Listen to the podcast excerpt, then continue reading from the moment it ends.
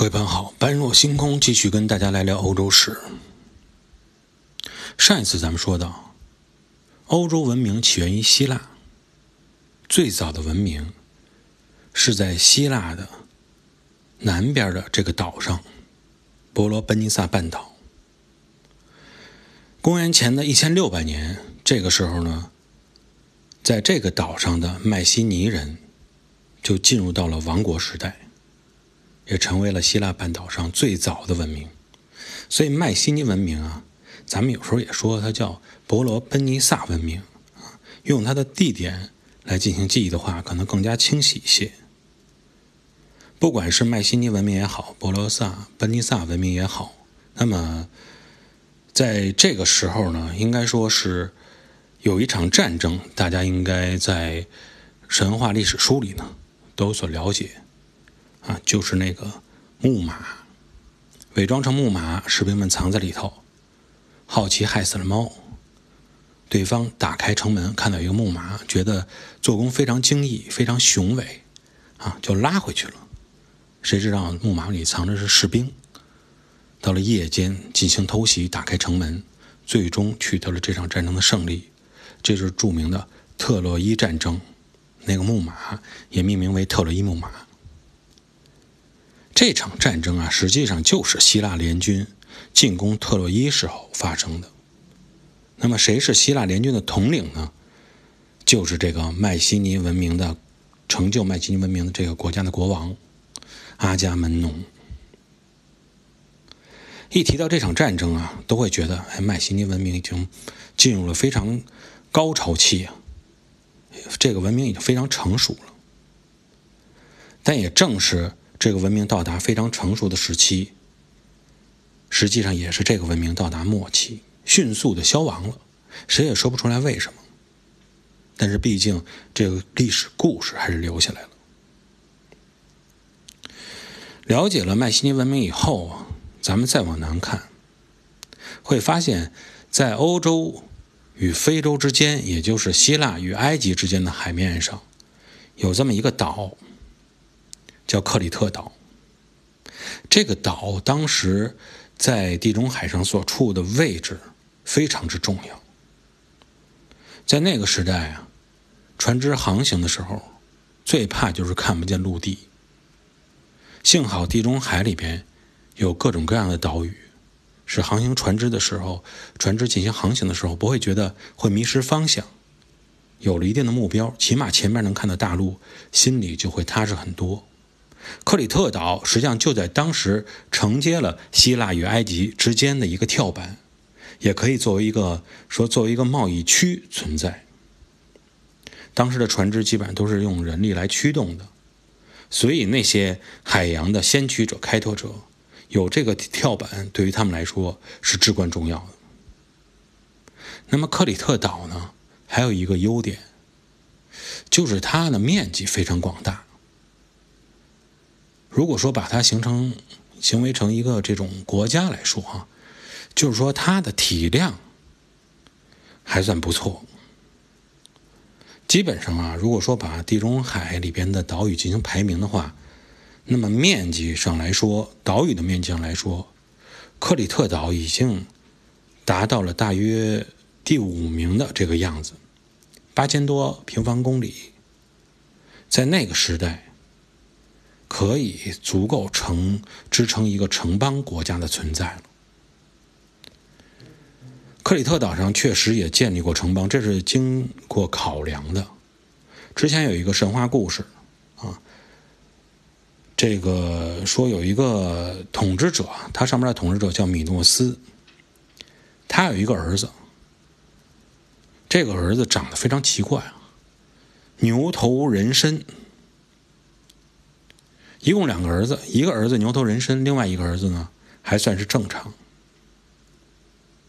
这个牛头人身的儿子啊，一直被他禁锢在岛上，因为他也知道他的儿子是一个怪物，出来祸害人，啊，也是他不愿意见到的。为此还修建了一个迷宫，让这个怪物儿子住在里边，也不舍得杀他，又不愿让他出来。他不是有另外一个儿子吗？跟着米诺斯王曾经对雅典进行过战争，但是不幸的是，在与雅典战争的过程中，这个儿子呢阵亡了。后来呢，雅典还是被米诺斯给征服了。征服了以后，米诺斯为了报复雅典，啊，让我损失了一个儿子，怎么办？就要求你雅典必须要定期给我进贡。进什么东西里头就包括要给我进童男童女，为什么用呢？我要把这童男童女送到迷宫里，然后让我的这个怪物儿子来进行食用。算是一种报复，也想借此来换得你雅典希望的这个和平。故事的结果大家也都知道，有这么一位英勇无比的希腊小英雄，勇闯迷宫，啊，带了个绳子，啊，在杀死了怪物以后，沿着绳子又全身而退，取得了成功。虽然这是一个神话历史故事。牛头人身的怪物肯定是不存在，但是通过现在客观的考古啊衡量，还真的发现在这个岛上有这个城池啊，有过存在过这样的城邦，所以在这里呢能看出，一个是说克里特岛上确实是存在过高度文明，起码在那个时候来说，这一点是毋庸置疑的。还有一点就是。克里特岛如果存在过这样的城邦，应该说他们确实可能跟希腊开战过，甚至于确实是在一段时期内压倒过希腊半岛。那么像这样一个岛，它有什么实力来压倒希腊半岛？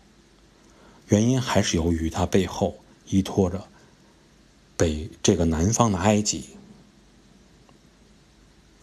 我们再把目光移到埃及上看一看啊，尼罗河水是自南向北流的，也就是说，从非洲这个方向流向地中海。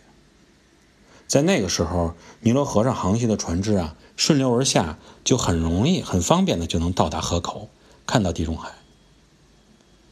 那么，船只用来贸易的，能不能反着回来，方不方便呢？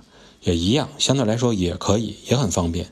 因为尼罗河的落差非常小，河水的流速也比较缓慢，所以呢，你逆流而上的时候，用人来划船，哎，在岸上拉一拉船，勉强也能回得来。埃及人非常聪明，后来发现了一件事儿，发现这个尼罗河上怎么老刮西风啊？每次顺流而下的时候，基本上都是逆着风行驶。那么，如果在船上，竖一个比较大的桅杆，再挂上比较大的帆的话，会不会有助于节省人力，让它真的能够实现从河口再逆流而上，返回到出发点？这个发现实际上是非常重要的。地中海确实处于西风带，而且基本上承受的都是西北风。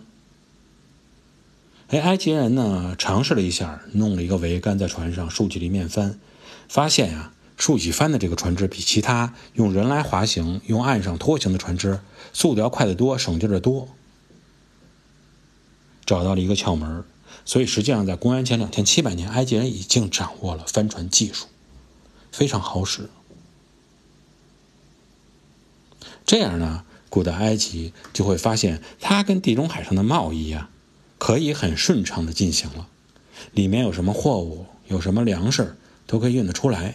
那边也有人购买，而克里特岛就变成了类似一个中转站、贸易区的这种形式，受到了这种海洋贸易的利益的驱使。除了贸易以外，还不断的从埃及文明中摄取到很多文明因子，啊，包括技术啊、航海技术、农耕技术，包括武器装备、船只利用等等。最终，克里特岛形成了自己这么一个文明因素，奠定了基础，所以也使它能够跟希腊进行抗衡。那么这样来说呢，我们逐步的就体会到了啊，在欧洲文明是怎么样被点亮的，有克里特岛的原因啊，也有之前所说的，在埃及的最南边成就的迈锡尼人所形成的罗伯罗奔尼撒文明的原因。好，这一期节目呢，我们先跟大家聊到这里。下一期节目我们继续来看欧洲的文明是怎么样逐步的发展起来的。